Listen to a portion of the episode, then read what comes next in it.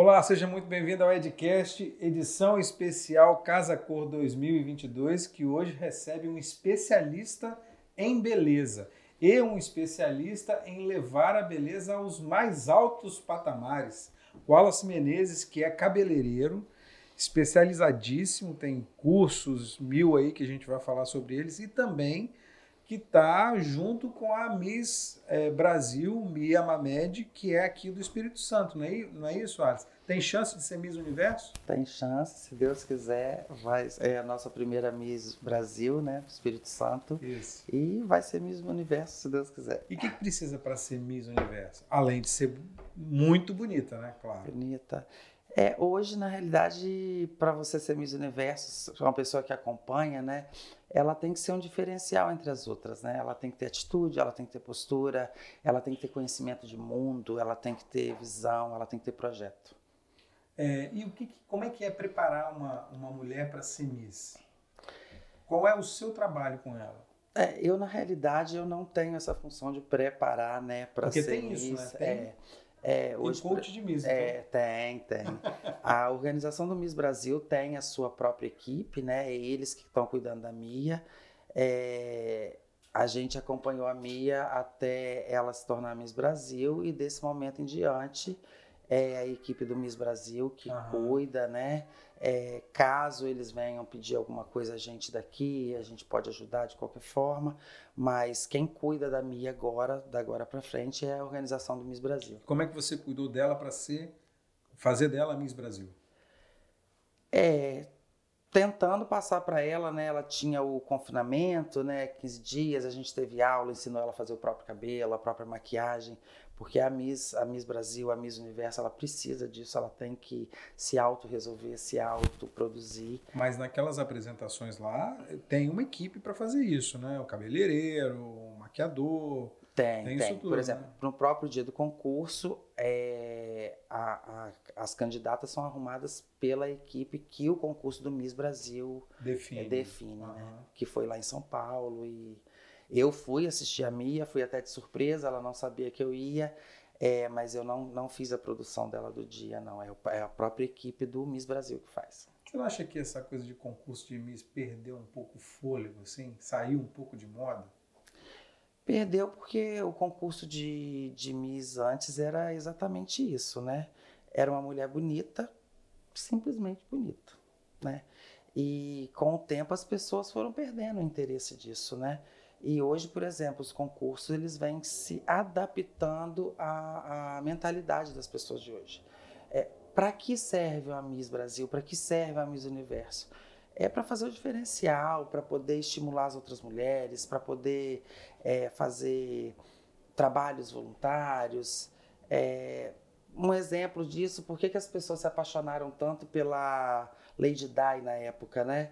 Ela deixou de ser simplesmente uma princesa que era um boneco. Ela começou a fazer o diferencial no mundo. E é isso que uma Miss Brasil, uma Miss Universo vem fazendo hoje. E é uma coisa que eu acho que a Mia tem um ponto muito à frente nisso, porque ela já fazia antes isso e ela vai continuar fazendo, principalmente ela se tornar Miss Universo, ela vai alavancar isso assim com todo o gás, que ela tem gás, a bichinha. Legal. É, você é um cabeleireiro muito conhecido, muito famoso aqui, na, ah, aqui no estado, né? Quando você fala do seu nome, todo mundo já sabe, é, principalmente o público feminino, né? É, como é que você chegou a ficar conhecido assim, a ficar famoso assim? É, eu acho que, primeiramente, acho que Deus me colocou nos lugares certos e eu soube aproveitar as oportunidades que a vida deu, assim, né? Esse mês de outubro eu fiz 24 anos de profissão. Nunca sonhei em ser cabeleireiro, não era uma profissão que eu tinha em mente. Meu sonho era ser o estilista ou arquiteto. Não podia ver um pedacinho de pano que eu. Você tá em casa aqui, então. É, né? tô, tô. Já participei da Casa Cura algumas vezes e aconteceu. Eu fiquei desempregado com 18 anos, fui procurar emprego e tinha um anúncio muito engraçado no jornal que era um salão em Santa Lúcia que precisava de um cabeleireiro com ou sem experiência ou com sem, sem clientela. E naquele momento aquilo me pareceu muito o meu perfil, né? Porque eu não tinha nem clientela e nem, nem muita experiência. E eu já tinha o convívio com esse mundo de salão, porque eu tinha alguns amigos cabeleireiros, É, eu frequentei, eu passei a minha infância frequentando salão com a minha mãe. É, eu já pintava o cabelo da minha avó e das minhas primas. Então, assim, eu tinha uma certa familiaridade com, com o assunto, mas uhum. nunca tinha pensado em ser cabeleireiro. E aí, surgiu a oportunidade, você foi lá, encarou? Surgiu, comecei a trabalhar num salão ali em Santa Lúcia. Fazendo o que no salão? Entrei como cabeleireira e, por incrível que pareça, a minha primeira cliente foi uma senhora que me pediu um permanente. E... É bastante anos 80 esse permanente. Anos né? 80 é. e é um trabalho assim arriscado porque é uma química forte. É, eu muito sem juízo. Mas você sabia fazer isso? Não, eu lembrei. A minha mãe fez permanente a vida inteira. Uhum. E eu passava o dia com ela no salão. Eu que lembrei, era o dia inteiro, né? Eu lembrei rapidamente como era, li o manual do produto e fiz e deu certo.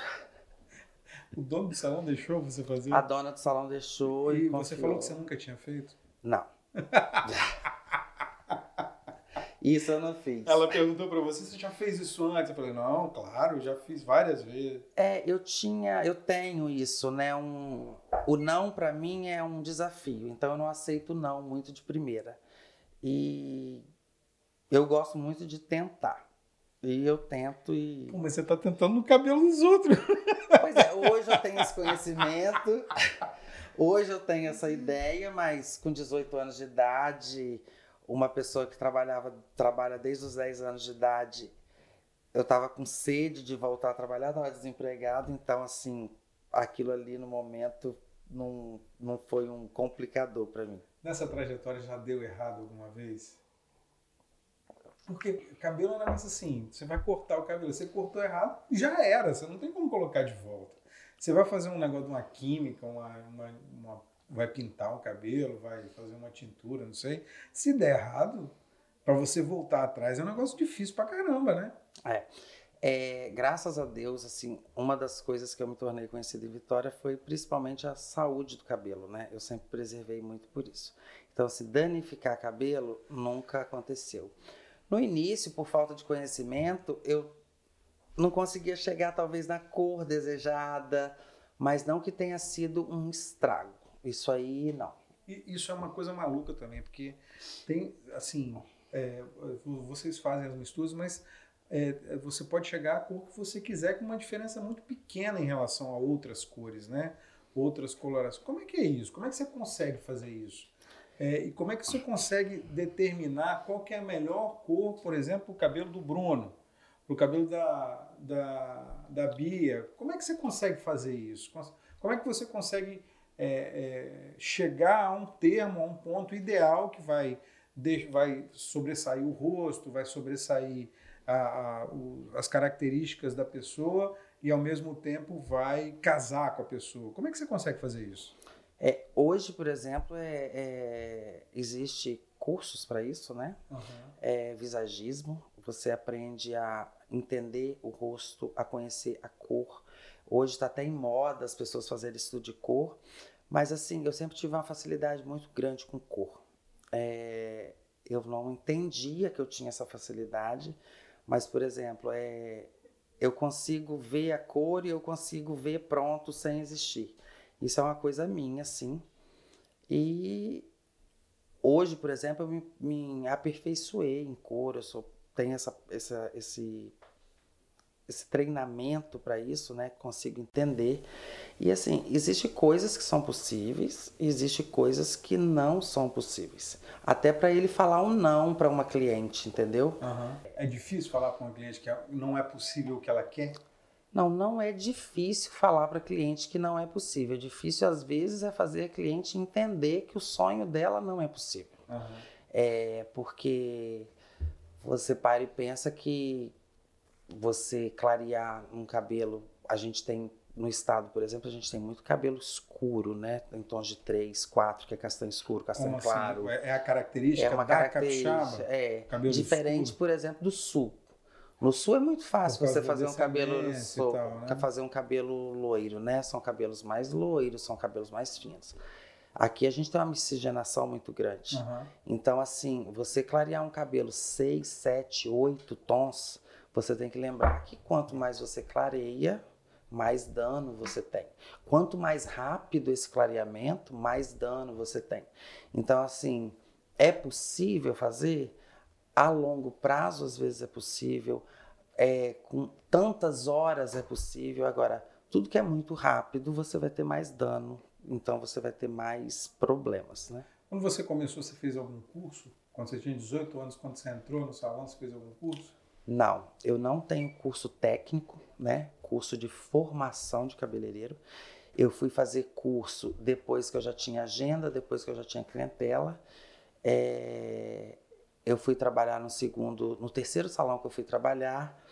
É, eu lembro que um e dia. Nesse, nesse, período você não cagou o cabelo de ninguém? Não, não, por incrível que pareça, você acredita? É, eu falo que Deus me ajudou muito, né? É, eu também sempre fui muito assim, eu tenho uma veia muito clássica, né? Então, assim. O que, que significa isso para o cabeleireiro? A veia clássica, por é. exemplo, eu não sou muito over né, na, nas minhas questões assim de, de gosto. Você não exagera muito, por é, exemplo. Por exemplo, eu, eu, não, eu não vejo bonito uma mulher de pele parda para moreno com cabelo louro, né? Então, eu nunca fui muito nessa veia que aí é que tá o perigo. Você clarear cabelos muito, muito escuros para tons muito claros, uhum. né? É, é, o contraste da cor é onde mora o perigo. Né? Você arriscou pouco, então? Você pode falar que você arriscou pouco? Não, eu arrisquei muito, mas assim, eu sempre fui muito criterioso, né? É, por exemplo, é, sempre procurei me informar muito, sempre fui muito de analisar é, e sempre fui muito de ler, que eu vejo que são as pessoas que as pessoas não leem bula de nada no país, né? Elas só costumam é. ler bula de remédio. Mas também se você lê bula de remédio, você não toma um remédio, né? Mas você já notou que as pessoas só leem bula de remédio quando ele é remédio para algum tipo de depressão, alguma coisa assim? Os outros remédios as pessoas não leem. Não, eu conheço gente que lê tudo quanto é bula de remédio. E... Mas é muito pouco. Se você pegar 10 amigos seus, um pode ler essa bula, os outros não. É. Né? É. E eu sempre fui muito de ler. Então, por exemplo, é, oxidantes altos não foi feito para descolorante. E isso é uma coisa que eu aprendi desde novo, desde que eu comecei. E é uma característica do cabeleireiro brasileiro usar oxidante alto com descolorantes, né? Descolorante ele já tem pesulfato, alguns têm até três tipos de pesulfato. Tudo isso significa o quê? Significa que a chance de você cagar o cabelo de alguém indo para o extremo é muito grande. É lógico, é lógico, é, é lógico. Entendi. Aí você, bom, você não fez a formação, aí lá no terceiro salão que você falou, você é, foi fazer um curso, é no isso? No terceiro salão, é, eu perguntava tudo pro proprietário, ele preparava a cor e eu simplesmente aplicava. Sim. E um dia ele estava lá com a cabeça dele cheia e ele virou para mim e falou bem assim: se vira. E eu nunca gostei muito de levar esporro, né? Acho que ninguém gosta, claro, mas assim, tem gente que pede para levar, né? é, eu lembro que eu saí do salão naquele dia com tudo quanto é cartela de tinta, nananá, e fui para casa e eu virei a noite tentando entender aquilo. E eu cheguei no outro dia, parecia que tinha jogado areia no meu olho, né? Passei a noite. E no outro dia ele me viu preparando uma tinta e ele perguntou o que, que eu estava fazendo. Eu falei bem assim, me virando. E dali então eu comecei a. Tudo quanto é representante que chegava, falava, não tem curso, não tem curso. Aí eu comecei a frequentar esses cursos feitos aqui, né, por, por técnicos aqui de Vitória, na época, 23 anos atrás. Mas eram cursos muito rasos. Uhum. Assim, é, eu lembro que teve uma situação que eu estava num curso que o, o técnico estava falando de vermelho e eu virei para ele e falei, mas, assim, mas isso não dá certo. Aí ele, mas como não dá certo? Eu falei, não dá certo. E eu questionei ele ao ponto da gente ir para a prova dos nove, né? E ele fez de uma maneira que não deu certo. E eu falei assim, eu posso fazer agora? E eu, Mas no cabelo de alguém, isso? É, no cabelo de modelo, né? Uhum. E acabou que eu fiz da minha maneira e deu certo. Uhum. E uma coisa também que, assim, é, os, os representantes na época viam, eu era um cabeleireiro novo, com pouca experiência, mas que eu trabalhava com a gama muito grande de cor. E os cabeleireiros, eles tinham a mania de comprar cores sempre na mesma escala, né? Do número 6 ao número 8, sempre nos tons de bege, nos tons de dourado, tons de cinza. E eu não, eu já viajava mais as cores, né? Isso começou a chamar a atenção. Eles compravam de 6 a 8, você falou? É, nas numerações, né? Eu trabalhava com tons de 5, com tons de 9, eu, eu trabalhava com mais nuances. É, e isso meio que chamava a atenção deles, assim, como, né? E foi quando eles começaram a me oferecer cursos fora. Na época eu trabalhava com uma marca alemã chamada Schwarzkopf e eles me deram a oportunidade de ir para São Paulo fazer curso. E dali eu comecei a me aprimorar. Né? É, o que, que esse curso ensina? O que, que cursos assim ensinam? Por exemplo, hoje eu faço parte da equipe técnica da Kelne, né, que é uma marca holandesa. Inclusive, esse ano ela fez 100 anos. É, eu sou técnico da região de Vitória, né, da, da, do estado, mas faço parte da equipe técnica nacional. Então, assim, eu me formei na Kelne, é, hoje eu entendo o que, que cada pigmento é, como ele funciona, como ele reage. Se eu misturar cinza com bege, cinza com vermelho, o que, que eu vou ter. Tudo é possível, entendeu? Então, por exemplo, eu não tenho uma determinada cor, eu tenho como fazer ela com outras cores. Hoje eu tenho exatidão nisso, entendeu? Eu tenho esse tipo de formação. Uhum. Que é um tipo de formação que, os profissionais deveriam procurar mais, entendeu? Você acha que não procura? É, eu acho que já está inserido na cabeça das pessoas que, ah, eu tenho talento. Eu acho que o talento, ele, ok, mas o talento junto com a técnica, com a formação, ele vai é, virar, ele vai fazer a diferença. É, e tem muito salão, né? Tem, é, assim, a Grande Vitória tem muito salão. Tem, né? tem muito salão.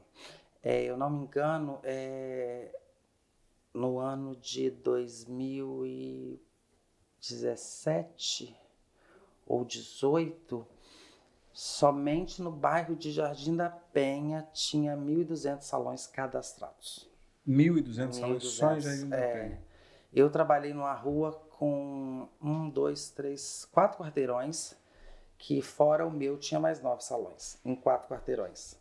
Num bairro, Santa Lúcia é um bairro em termos, se você for comparar com outros, tem menos residência é, que, verdade. né? É. Que já te dá pena. Exatamente. Você é. vê a quantidade de, de salão que tem. E como é que você faz para ser diferente desses? Porque é muito concorrente, né? É, é muito concorrente. É, eu acho que a primeira coisa que um profissional tem que ter, e que eu acho que foi, eu sofri muito para entender isso, é entender que você tem que ter a sua identidade. Quando eu abri meu salão em 2006. Foi o primeiro salão? Foi meu primeiro salão, março de 2006. É, às vezes a cliente ela viu o trabalho feito de um outro profissional, mas ela queria fazer comigo. Só que aquele trabalho não tinha nada a ver comigo. Então eu, eu entendia que eu tinha que fazer aquilo. Não, hoje a cliente ela tem que procurar o, o, o, profissional que tem o perfil dela, entendeu? Então assim. Mas como é que ela vai saber? Como é que a, a cliente vai saber? Ela entra no salão e ó, quero que meu cabelo fique bonito desse jeito. Do que ela gosta, ela vai saber o que ela gosta. Então assim, ela procura o profissional que tem aquela identidade, entendeu? Hoje, por exemplo, a, mi, a minha clientela ela, ela entende a minha identidade e procura a minha identidade. Eu acho que a primeira coisa que o profissional tem que ter é uma identidade, uhum. entendeu? E, e, ser fiel a ela, por exemplo. É, eu lembro que em 2003 eu já fazia o que as pessoas usam hoje, que é raiz escura. Eu nunca gostei de cabelo com raiz muito clara. Eu sempre fiz a raiz de cabelo mais escura. Isso lá em 2003, eu era até chamado por alguns profissionais de cafona.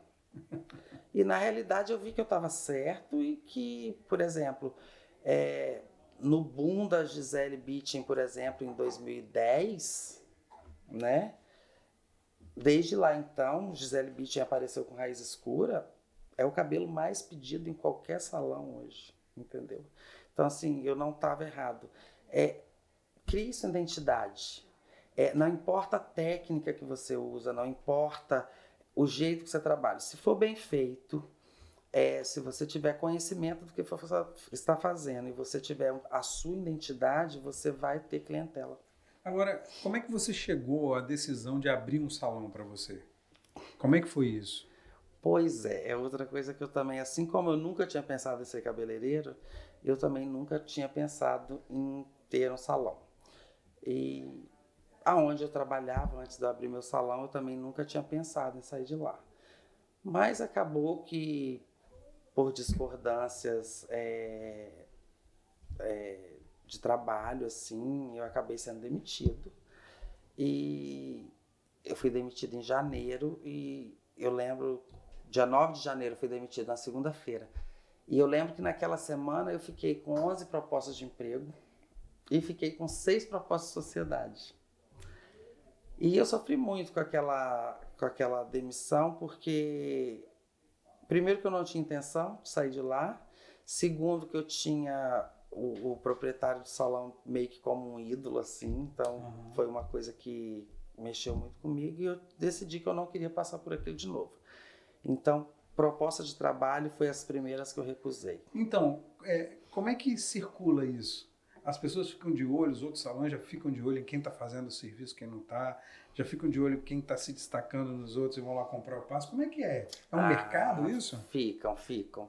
E assim, é uma coisa que eu não comungo muito dessa, dessa tese.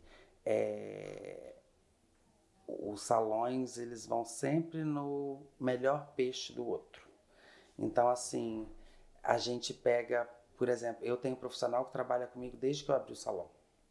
Então é muito fácil você ir lá e tentar pescar o peixe que já está pronto, entendeu? Uhum. As pessoas não querem construir, elas querem ir lá e pegar o que já está pronto. Eu acho isso um pouco antiético mas é, é o mercado, não é? Mas é o mercado, mas a é partir do momento que, faz, que né? os profissionais da área, os proprietários da área forem éticos, eu acho que seria melhor para todo mundo, né? Mas aí não é, mas não é o profissional que se, se formou, que aprendeu e tal, não é uma forma de valorizar esse profissional também? Por exemplo, desse cara ganhar uma, uma grana melhor, não, você fica mas, aqui, eu vou te manter aqui, o cara está te oferecendo uma grana maior, mas eu vou te manter aqui, vou melhorar o seu exemplo, salário. É, é, o que que acontece? Você um profissional que, por exemplo, começou a trabalhar comigo, eu vou lá e ensino tudo, tudo, tudo, tudo, tudo Naquele período que a pessoa entrou lá no início, o salão não está de olho nele, mas depois que não, ele está pronto, claro, entendeu? É. Então, assim, o que eu vejo é que é essa, esse trabalho do ensinar, esse trabalho do, do aprimorar, as pessoas não querem muito. Mas pescar pronto, todo mundo, todo mundo quer, quer entendeu? com certeza. Então, assim, vão investir nos profissionais desde o início, né? Uhum. Vão montar a sua equipe, vão fazer é, é, existe coisas feias assim na área até de tentar pegar receitas, entendeu? Ah. De, de trabalhos. É, porque, por exemplo, tudo que eu faço é, é anotado, é, eu trabalho com. Vale ouro. E vale não ouro. é que vale ouro, é assim. É um conhecimento que, por exemplo, eu tenho 24 anos de mercado, né? É um conhecimento que eu levei 24 anos para ter. É, eu trabalho, por exemplo, quando eu comecei a fazer isso, ninguém fazia isso em Vitória. Ficha de cadastro de cliente com receita. Não existia isso. As clientes levavam susto, assim. Ah, mas você anota? Eu trabalho com balança desde que eu me entendo por gente, assim, desde que eu me entendo como profissional. Cabeleireiro é ainda existe, mas cabeleireiro era no olhômetro. E você instituiu isso quando você abriu o seu salão lá em 2006? Eu instituí isso quando eu trabalhei no último salão antes de eu ter o meu. Uhum. Eu instituí isso lá, cadastro de cliente. Mas aí você estava contando a história. Você abriu o seu salão em 2006. Foi o que uma sociedade? Foi uma sociedade, abri em 2006. E como é que foi? Como é que você, você o que, que você tinha na cabeça e o que, que você colocou em prática no seu salão? Depois dessa experiência que você teve aí?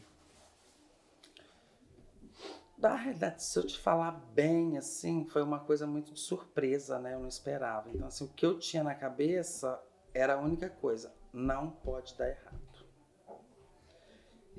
Então, assim, não podia dar errado de jeito nenhum. Eu ainda não trabalhava com penteado, por exemplo, e não trabalhava com corte. É, eu cortava, mas assim, era uma coisa esporádica, não era uma coisa que eu tinha é, plena, é, pleno domínio. Aham. E eu abri o salão em março e eu já tinha, na época, foi o grande casamento do ano no estado, naquele ano. É, a noiva ia casar em abril e ela foi o meu primeiro contrato fechado. Quem E foi a noiva? Foi a Erika Kozer. Aham. Eu não penteava.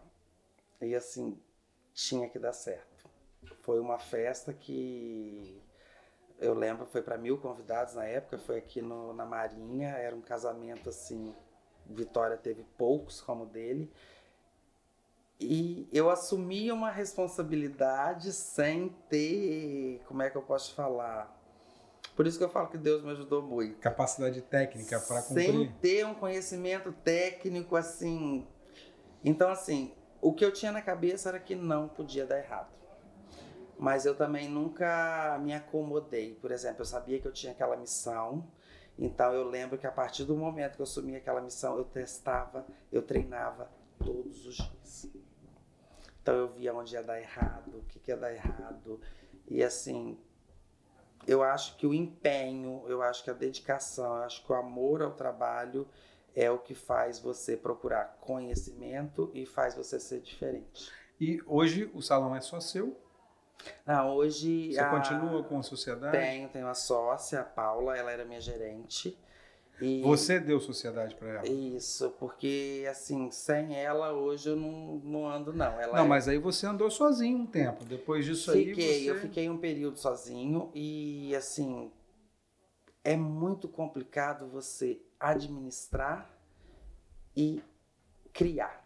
Então, é isso que eu ia te perguntar, porque a gente está falando que. Por que, que tem muito salão? Porque o salão é uma forma é, da pessoa se sustentar e tem uma demanda constante. Salão é um negócio que nunca para, né? Não tem crise para salão. Tem, tem crise. Bom, vamos- Tem falar crise, sobre isso. sim. Mas as crises são muito diferentes de você, é, assim, se tem um momento da economia ruim, você tem um setor que vai ter uma crise. Por exemplo, a gente teve aí um problema com, teve a pandemia, teve um problema com peça de automóvel. Não tem peça para montar carro. Então a indústria de carro retraiu. Tanto que É. os carros usados eh, passaram a custar mais caro, não sei o quê. É um movimento de mercado, de economia, né? É. Mas aí, e aí você tem assim, pô, o movimento tá ruim, o salão sobe, porque as pessoas querem, ah, tem muito desemprego, autoestima, não sei o que e tal. É, mas então, enfim, é, você tem um monte de salões, é uma forma de sobreviver, né? É uma, é uma forma de você criar empresas para sobreviver. Mas também você tem gente despreparada que abre o salão e vai quebrar e vai ficar cheio de dívida. Então, é isso que eu queria perguntar para você: como fazer para ter uma empresa saudável e, ao mesmo tempo, criar e, ao mesmo tempo, se preocupar em, em se preparar tecnicamente? Como é que foi isso para você no começo? Como é que é isso para você hoje? É, no começo eu realmente não entendia nada de gerir. Quem cuidava disso eram as minhas sócias da época, né? É, a primeira coisa é você descobrir quais são os ralos do seu negócio, né? Outra coisa é você não abrir mão do seu trabalho e principalmente da sua, da sua parte é, de, de insumo, né? O, o produto que você usa. Defina o produto que você usa, é, trabalhe com ele de forma correta, evite é, desperdício. Mas aí não é ruim, é, por exemplo, está começando, a pessoa que está começando não tem grana. Não dá para comprar os produtos top de linha. Tudo bem. Porque os produtos são muito caros. E cosméticos, produtos cosméticos, de tratamento de cabelo, isso é caríssimo. Os top G são caríssimos, né? É, entenda que também ele faz parte do seu resultado final. Então, é, às vezes, analise se aquela diferença de preço justifica o resultado final. Mas aí não Entendeu? dá para você encontrar um meio termo ali, um produto um pouco... Não, me- dá. Tudo, tudo é possível, Aham. mas assim, faça é, esse, esse, esse teste, entendeu? Conheça o produto, é, faça a negociação com os representantes, é, não abra mão de qualidade, porque o seu trabalho ele precisa de ser entregue com qualidade. Então, assim, eu não estou falando que você tem que trabalhar com mais caro, Mas é, entenda que é, você vai ter resultados diferentes com produtos diferentes, entendeu? Entendi. Mas e aí? É, como é que é isso? Como é que foi isso para você? Um cara de criação tem que lidar com uma empresa própria, tem que lidar com a sua própria empresa. Em um salão, que normalmente os salões entra muita grana, mas você falou, tem os ralos também. Tem. É, custo fixo de um salão é muito grande, né? Porque, primeiro, que é inerente, se você naquele mês vai ter X quantidade de cliente, você tem um espaço físico que ele te toma, que ele te consome, né? É, é, é, um, é, um, é um espaço físico, é manutenção, é, é pessoal. É, é pessoal, é elétrica, é limpeza, são várias coisas. Então, assim, sempre procura ver ralos. É, quando eu comecei a, a, ficar na administração sozinha, eu lembro que eu estava lendo um livro sobre administração e eu li uma frase que foi muito assim, que me atenou. É, a empresa, ela não é aquilo que ela ganha. A empresa é aquilo que ela economiza. E eu lembro que na época eu trabalhava com copos descartáveis de isopor para água e café. E eu começava a fazer conta mensal de quanto que eu gastava. Ai, mil e pouco. Mil e pouco por mês. Depois que eu li esse livro, eu comecei a fazer conta anual. E eu lembro que em 2016 eu gastava 16 mil e alguma coisa com copo descartável por ano, por ano que ia simplesmente para o lixo. É, além de estar tá poluindo, eu estava tendo um custo e foi quando eu comprei. É, eu, eu, fiz um armário na minha recepção com a máquina de lavar embutida, eu comprei xícara, eu comprei copo, é, e eu parei de comprar copo descartável.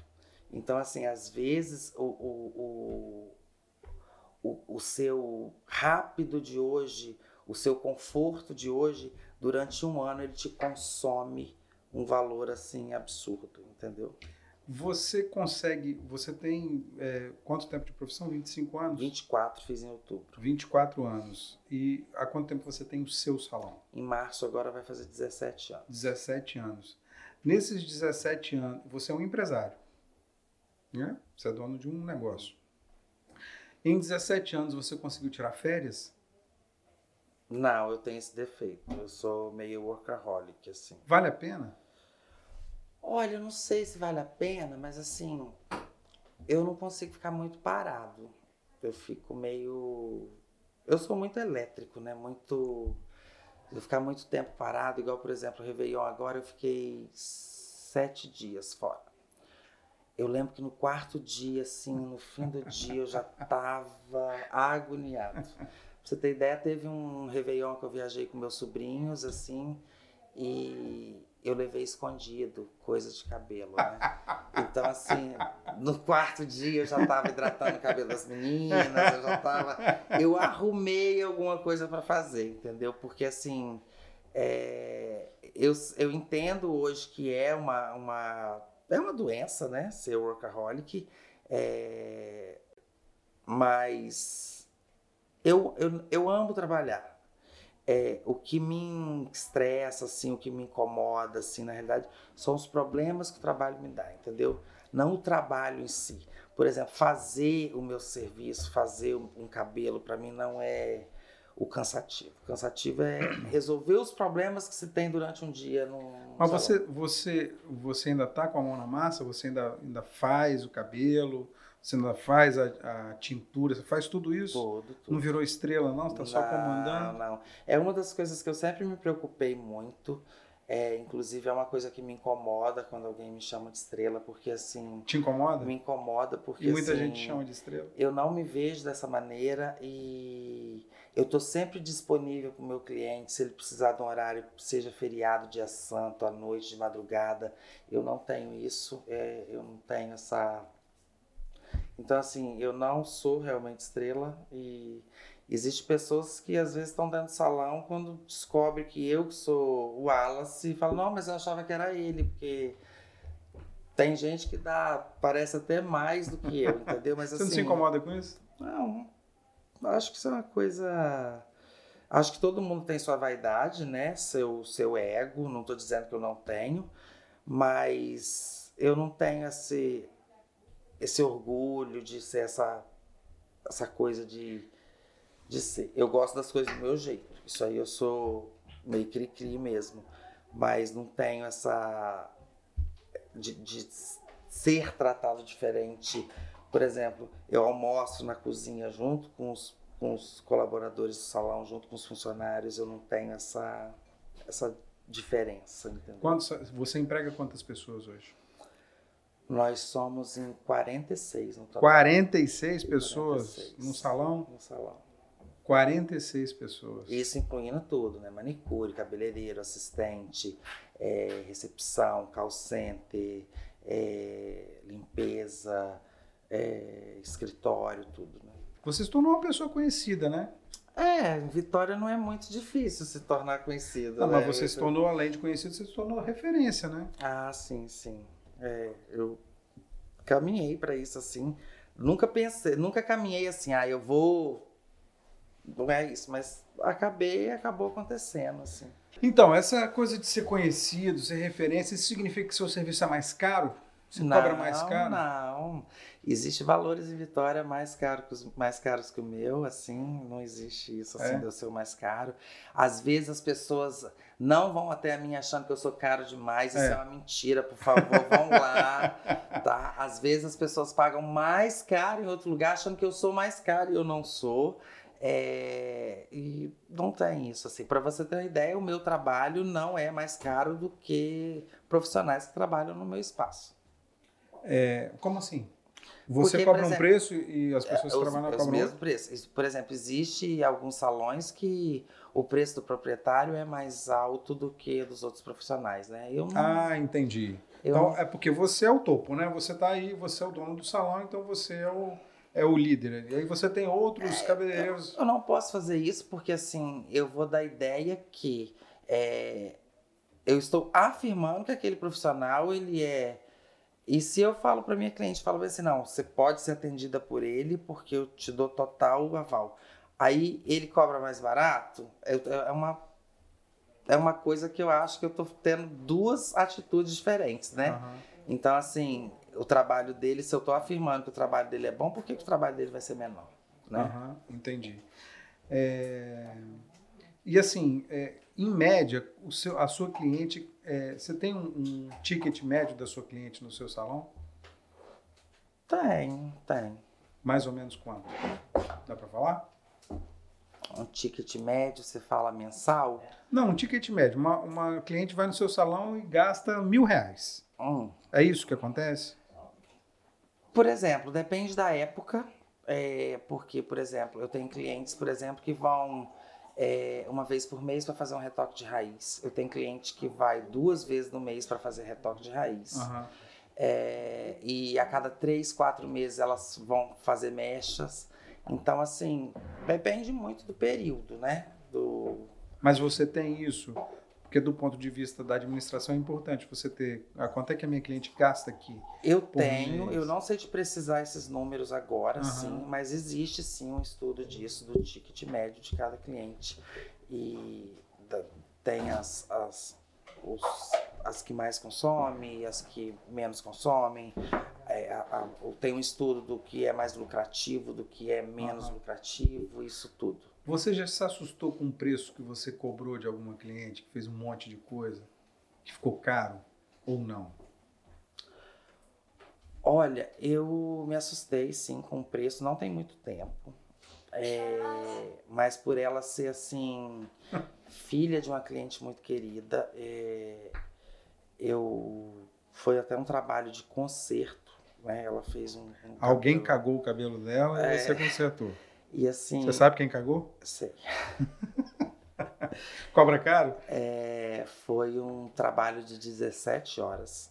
Você fez um trabalho de 17 é, eu, eu fiz toda a primeira parte e depois uma assistente minha ficou exclusivamente naquele cabelo.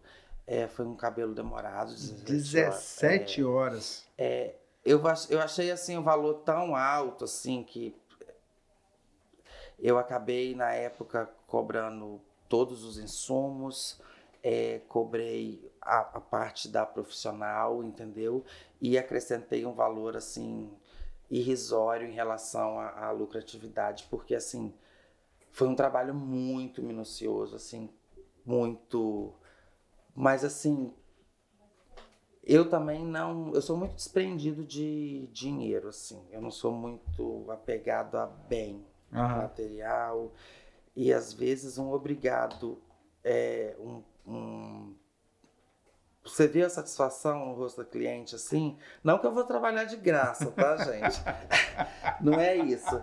Mas assim, às vezes a, a, satisfação da cliente, o sorriso, ele te paga mais do que o dinheiro. Nesse caso aí, quanto é que custou essa, esses 17 horas? Eu não lembro de precisar bem, mas assim, se eu fosse cobrar, teria sido em torno de algo de, vamos chutar aí, uns 3 mil, 3.500 reais. E eu não cobrei isso, né? Lógico. Mas, mas isso só, um... só, só a sua parte, não? O procedimento não, todo? todo, um é todo, né? Todo. É um todo. E eu lembro que da maneira que eu fiz, deu mil e alguma coisa, assim. Por que que as pessoas, eu não falo só mulheres, pela sua experiência, por que que as pessoas se preocupam tanto com a aparência, estão tão dispostas a gastar, assim, é, eu falo do, do, meu ponto de vista, né? Gastar tanta grana com a aparência. Ah, eu falo gastar tanta grana porque eu acho que é um, é um gasto muito grande, assim. Você vê proced alguns procedimentos de salão custam muito caro, independente desse que você falou que foi um caso esporádico. Mas é fácil uma mulher entrar num salão e deixar 600, 700, 800, mil reais, né? É, a primeira coisa que define o custo de um de um serviço assim, um salão, é o custo fixo na empresa. É, claro, é a segunda, é a estrutura, é, a energia. Outra coisa que conta tá. é o nível de capacitação que os profissionais daquela empresa têm para poder te atender. É, outra coisa é a disponibilidade, né? a praticidade, da onde ele está, é, o conforto, tudo isso conta. É, o produto que é usado, uhum. entendeu? Porque assim, você vai pegando determinadas coisas e elas vão chegando a um preço para você que é, hoje, por exemplo, eu trabalho com tudo porcionado. É, eu trabalho coloração é com balança, shampoo é com balança, tudo é com balança. Isso pra... acaba deixando o seu custo um pouco menor, né? É lógico. Para mim não abrir mão de qualidade de produto, uhum. entendeu? Uhum. Ah, eu vou espirrar. Pode espirrar, à vontade. Passou à vontade. Calma, começando. De novo? Não? Não, na hora que for eu falo. É, então, assim, às vezes, por exemplo, é, tem cliente que vira para mim e fala bem assim: ah, Wallace, é, eu encontrei uma pessoa que faz mecha e ela cobra um terço da sua. Um terço é muita coisa. Alguma macumba ou treta tem aí. Porque assim. num, é, a gente tá falando, vamos supor, um terço. É, a, a, minha mecha ela tá em média 900 mil reais. Um terço a gente está falando de 300 reais. É. Como que uma pessoa faz um cabelo, e te entrega o mesmo serviço com 300 reais. Assim, então, eu acho que a cliente ela tem que levar em consideração isso e outra coisa, tá preparada para o que vai receber. Quando a cliente falou isso para você, o que, que você falou para ela? Eu falei bem assim, olha, eu posso ver o que eu posso fazer para você, mas nesse valor eu não tenho nem como chegar. Não, porque assim, não tem. Você negocia também com os clientes? Porque se existe, também, né? existe. Por exemplo, é, eu deixo muito claro para minha cliente. É, já tive cliente chegar para mim e falar assim: ah, olha, se eu não vou poder ir aí. Eu falo assim: deixa eu te falar uma coisa, você é minha cliente de anos. É, nós não somos só cabeleireiro e cliente. Nós somos amigos também. Eu tenho clientes que eu sou amigo. Eu tenho cliente de 23 anos, entendeu? Desde o começo. Então, assim, por exemplo, eu não posso simplesmente virar para essa cliente hoje, porque ela não está podendo pagar o meu serviço, e esquecer os 23 anos que ela pôde pagar. Entendeu? Eu acho que eu tô sendo. Assim. cruel, injusto com ela, Aham. entendeu? Então, assim, eu sempre deixo isso muito aberto para cliente, entendeu? É, eu tenho algumas clientes que já chegaram para mim e falaram isso. Não, vamos ver o que, que a gente faz aqui, não, não sabe? Não tem isso. É, é um casamento. É na alegria e na tristeza, na riqueza e na pobreza. Você já recebeu gente famosa lá? Já, já, já. Quem que te chamou mais atenção, assim? Ah, teve algumas pessoas, positivamente ou negativamente? Positivamente. Positivamente. Depois você fala negativamente, conta o milagre, mas você não precisa contar o som. não. Ó, positivamente foi o Júlio Rocha. Ele foi uma pessoa extremamente agradável, elogiou meu trabalho. É, uma outra pessoa também foi a. Você atende muito homem? Tenho, tenho clientela É? de homem, assim, considerado. Que faz mais o quê? Corte, eu tenho muito corte masculino. Porque o homem passou a fazer, a, a- a- a investir muito em, em procedimentos estéticos, né? Ah, sim, sim. É, por exemplo, é, eu, eu já tive, eu tenho cliente, por exemplo, que usando aquela técnica que eu te falei do visagismo, né, de, de ver a pessoa, é, eu olhei para ele assim e, e- e identifiquei que ele tinha muito cabelo na região da testa. Sabe aquela pessoa que não tem entrada, que a testa é redonda? e eu falei bem assim, vão sugerir ele. E eu tirei, eu fiz esse desenho nele que a gente tem, o homem tem, né? Esse desenho Aham. de entrada, da testa mais quadrada, eu ranquei todo na pinça. E ele mantém isso até hoje, entendeu? Então, assim, a- o homem também, ele tem essa vaidade. E ele viu que ficou melhor. Ele não tinha testa, era sobrancelha e cabelo junto aqui, né? E hoje, por exemplo, ele tem testa. E, por exemplo, fiz com a filha de uma cliente minha também, que é, ela, ela falava, ah, eu tenho a cara gorda, não, não, não, eu tenho a cara gorda, eu tenho a cara gorda. Aí assim, eu falo, não falo, falo. Porque dizem que eu falo a verdade com muita facilidade, eu falo mesmo. Mas eu tô me ponderando muito agora. Eu falei bem assim, eu posso falar uma coisa? Não é que você tem o rosto gordo. Você tem a testa redonda, você tem que abrir mais. Esse pelo aqui, ó, ele não tem necessidade. Entendeu? Então, assim, eu vejo isso muito, assim, nas, nas clientes, no cliente. Eu sugiro essas coisas também. Volta lá nos famosos. É, uma outra pessoa que foi extremamente agradável comigo, assim, eu lembro, foi a René de Vilmont, Aham. é, a Lemertz, Júlia Lemertz também foi muito bacana. Mas já atendi umas também que extremamente grossas, É. assim. É. Como?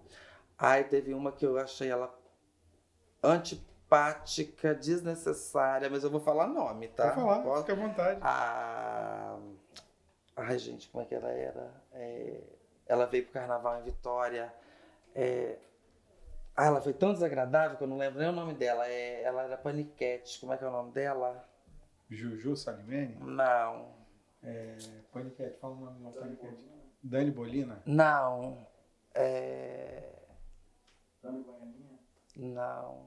Não é você esse nome, hein? Ai, como é que é o nome dela, gente? É. Esqueci o nome dela completamente, vou lembrar. Nossa, uma pessoa extremamente desagradável, assim, é, é- Como é que é o nome dela, gente? Não dá vontade de errar o cabelo de uma pessoa assim, não? Não, assim, eu cheguei ao ponto quase de pedir ela pra sair do salão, assim. É, mesmo? Ai, meu Deus, Carnaval 2015, ela veio pra cá. É... Ele abriu a paniquete no nome de paniquete no Google. Fala. Não. 2015. É. Viviane Araújo? Não, não foi. Não, Viviane, Viviane Araújo ela na Paniquete. Mas ela sempre veio no carnaval. Acho que em Não, 2015 não. ela não veio. É... Aí, Mineiro, Aricas, Aricas Silva.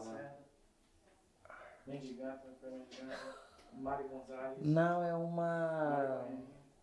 Talvez ela nem é paniquete, mas o estilo dela é. Ela era desses programas assim. Mulher Samambaia. Não, era. Vamos deixar passar então. Ai, meu Só Deus. pra evitar uma crise. É. É, eu vou lembrar. Não, mas eu, eu não faço. Eu vou lembrar o nome dela. É. Priscila. Ai. Coloca aí, famosos que vieram no Carnaval de Vitória em 2015. Enquanto isso, e os nossos locais aqui, os nossos famosos locais, as nossas celebridades locais, Hum. as nossas madames locais? Você já teve problema com alguém aqui? Não, não, assim, nunca nada nada de até porque assim, eu, eu acho que, por exemplo, as pessoas já me conhecem há muito tempo, né? Eu não sou, eu sou muito pacífico também, entendeu?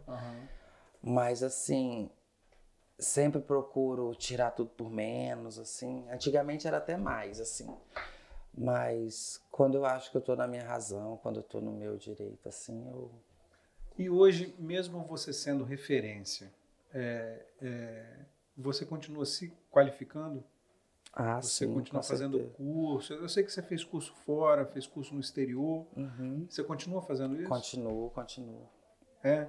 Qual foi o último que você fez? Onde, pra onde O você foi? último eu fiz a reciclagem técnica, né, da, da equipe técnica da Keune, foi em setembro passado, agosto passado, perdão, é, em São Paulo, na, na academia técnica da na academia da Keune de São Aham. Paulo, né? Todo ano a gente tem essa, duas vezes no ano a gente tem é, é uma semana para você ter ideia, eu fico fora e pretendo fazer outros, mas agora tô me reguendo à pandemia, tô Como é que foi a pandemia para você?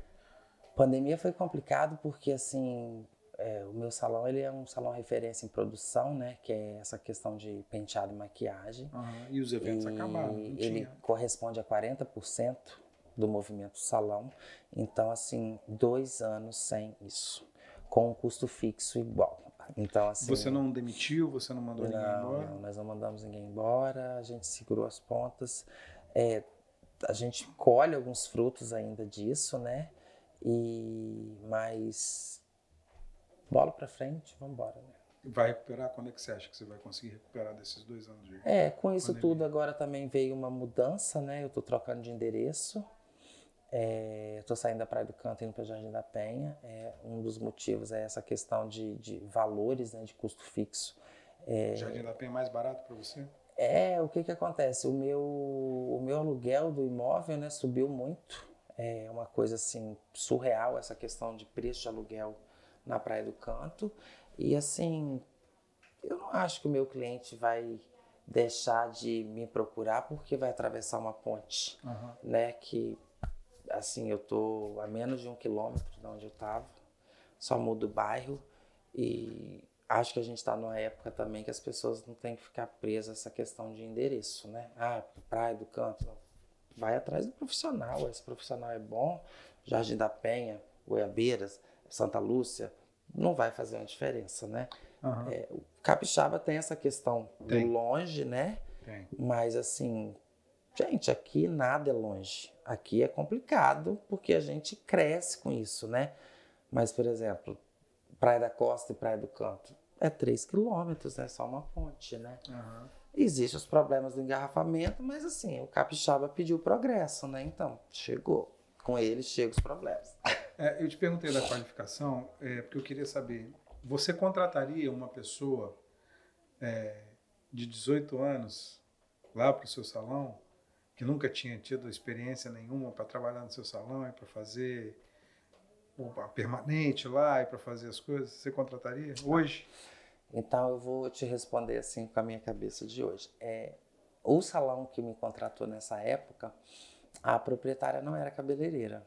A proprietária era depiladora e ela tinha um espaço ocioso. É, e ela queria fazer aquilo produzir dinheiro. Então, assim, ela nem entendia o que, que era cabelo, né? Diferente, eu entendo o que, que é cabelo. É, eu contrato pessoas de 18 anos que não têm essa capacidade, porém, eu ensino a fazer. Mas eu começo a ensinar do início, que foi uma coisa que eu não tive. Eu tive que aprender sozinho.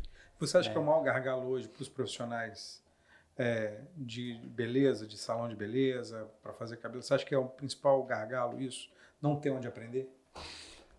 É não ter onde aprender e assim, é, o que que acontece? As pessoas também não têm a paciência de aprender. Mesmo que elas estejam recebendo, elas estão ali. É, é, como que eu entendo isso? A pessoa ela entra sem nenhum tipo de qualificação. É, por exemplo, assistentes, né? Assistentes eles são diferentes de profissionais que já atendem clientes. É, profissionais que atendem clientes recebem por produção. Assistentes têm fixo, né? Uhum. Independente se ele vai atender ou não. Além desse fixo, ele está aprendendo, ele está na escola, entendeu? Uhum. Sem pagar por aquilo. Então, assim, então na realidade, se você for levar em consideração, ele tem dois salários. Ele tem o um salário financeiro e, e ele tem o um salário do aprender, que é uma coisa que ele vai levar com ele, independente se ele vai continuar comigo 10, 20 anos, aquilo vai estar com ele. Se uhum. ele for trabalhar em outro lugar, se ele for para outro país, está com ele. É, eu tenho um ex-assistente, por exemplo, que hoje ele está em Portugal. E ele me mandou uma mensagem, eu fiquei até muito emocionado no dia. Ele me mandou uma mensagem falando bem assim: que se ele tivesse me escutado mais, o caminho dele teria sido mais fácil. Mas que até ali onde ele estava, ele estava me agradecendo por tudo que eu tinha ensinado a ele. E ele falou bem assim: eu sei mais do que as pessoas que estão aqui. Isso para mim foi assim muito motivador e muito gratificante de escutar de um profissional que enquanto estava ali comigo como assistente, chegou uma hora que eu estava assim desistindo dele, entendeu? Uhum. Porque ele ele queria ultrapassar as etapas. E eu sou muito criterioso com isso. Uhum. É, quem define até onde você vai, quanto tempo você fica, não sou eu. É o seu empenho, é o seu conhecimento, é o seu talento para aquilo. Porque eu não acho que a minha cliente ela tem que pagar para uma pessoa aprender na cabeça dela. Então, por exemplo, ele vai começar a primeiro preparar ela na cadeira, colocar uma toalha, servir uma água, servir um café. Depois ele passa para dividir o cabelo. Depois que ele aprende aquilo, ele vai aprender a lavar. Depois que ele aprendeu a lavar, ele vai aprender a dividir. Depois ele vai aprender a secar. Depois ele vai aprender a escovar. Até ele ir para os outros, outros segmentos, entendeu? Então, assim, eu contrataria, sim, uma pessoa de 18 anos, contrato. É... Por exemplo, eu tinha um deficiente auditivo. É no meu espaço. Ele ficou 14 anos comigo. E então eu não tenho essa dificuldade, mas eu não daria é, serviços que corre, colocariam em risco a qualidade do resultado do trabalho para minha cliente, entendeu? Que fosse danificar o cabelo dela. Uhum. É, o que eu fiz a, quando eu tinha 18 anos foi uma inconsequência mas Deus me ajudou. é, mas assim, entendo também que a proprietária do salão na época não tinha esse conhecimento, não tinha essa formação. Ela tinha um espaço ocioso muito grande, por sinal. E, e... Mas acho que é isso. Acho que eu respondi. É, acho né? que sim. Onde é que você quer chegar? Aonde eu quero chegar? É... Eu quero deixar minha equipe redonda, assim, afinada. E eu penso num futuro ter uma escola. Entendeu? Ensinar as pessoas como é que é, faz. Ter uma escola e parte dessa minha equipe eu queria que fizesse parte do corpo docente, entendeu? Parte dessa minha equipe, não, a minha equipe. Porque eu costumo falar que o profissional ele pode ser renomado, ele pode ser conhecido, mas ninguém é 100% bom em tudo. Entendeu? Ninguém é foda em tudo. Ah, ele é foda no corte, ele é foda na maquiagem, ele é foda no penteado, ele é foda na mecha, ele é foda na tinta. Um vai ser um maquiador muito bom, o outro vai ser é, um escovista muito bom. E não existe um trabalho menor ou maior. Entendeu? É, por exemplo, as pessoas desvalorizam o escovista. Não, não desvalorizam o escovista. Por quê? Porque não existe um bom corte, não existe uma boa cor sem uma boa escova. Então, o escovista ele é tão importante quanto o colorista, ele é tão importante quanto o maquiador, entendeu? E assim, eu tenho uma outra coisa também que eu tenho, assim, eu tenho um olho, assim, clínico, entendeu? Assim, é, existe alguns maquiadores em Vitória que começou comigo e hoje são nomes, né? Um dos melhores maquiadores do mundo, eu descobri, eu ainda nem tinha meu salão, que é o Alessandro Alcântara, ele é aqui do estado, ele está entre os 10 melhores maquiadores do mundo, é, é, um nome mundial, ele dá nome, ele dá curso em vários países, Dubai, Estados Unidos, lá, lá. e eu conheci ele, o trabalho dele em 2002 e eu olhei para ele, eu falei bem assim, cara, você vai ser maquiador. E eu lembro que ele trabalhava num salão em Vila Velha. Na época ele ganhava. Eu sou muito bom de número e de data, tá? Ele ganhava 50 reais por quinzena nesse salão. E ele falava assim: não, não vou de jeito nenhum. Seria até uma pessoa muito legal para você trazer aqui, fazer um, um, um trabalho com Vamos providenciar aí. É, é, eu falei: não, e eu lembro que eu levei meses em convencer ele a trabalhar no salão onde eu trabalhava. E eu falei: Ó, você vai começar como auxiliar, mas você vai fazer tudo que eu te falar. Com três meses você vai ser maquiador. Ele atendeu a primeira cliente dele com três meses e um dia. e assim foram outros, entendeu? Cabeleireiros também que passaram por mim, hoje tem seus espaços. Então, assim, eu acho que isso para mim é muito gratificante, entendeu? E eu gosto. Eu tive um outro maquiador também que um dia no Instagram, isso por volta de 2014, 14, 15, eu tava vendo o Instagram e de repente eu passei assim, eu vi uma maquiagem de uma pessoa iniciante. E ele era do interior do estado. E eu mandei uma mensagem para ele, convidando ele para fazer parte da minha equipe. O menino não acreditou e eu falei bem assim, ó, que eu posso te ajudar até então é te dar aprimoramento, te aprimorar e te dar um auxílio para você se manter aqui durante um tempo, mas eu preciso do seu empenho. E hoje ele é um nome no mercado também, entendeu? Isso é, isso é muito legal. Uhum. E é uma coisa que eu amo ensinar, porque você também aprende ensinando. Eu aprendo muito ensinando. E às vezes você aprende com uma pessoa que começou a ser cabeleireira um ano atrás. Então, assim, ninguém sabe tudo, ninguém é tudo o tempo todo, entendeu? E o seu preço não é tão caro assim, né? Exato. Pode ir lá, né? Pode. Wallace, obrigado. Valeu pela conversa, valeu pelo papo. Obrigado. Legal. E se você tem uma ideia na cabeça e se você quer fazer o seu podcast, fazer o seu videocast, procurar a Fornexus, agência especializada no assunto. Chega com a ideia e sai daqui com o seu produto pronto, preparado para as redes sociais preparado para o YouTube, para o Instagram, para o TikTok, o que você quiser. Os contatos da Fornex estão nos comentários fixados desse vídeo. Obrigado pela companhia. Wallace, obrigado, obrigado. mais uma vez. Até a próxima. Até a próxima. Valeu.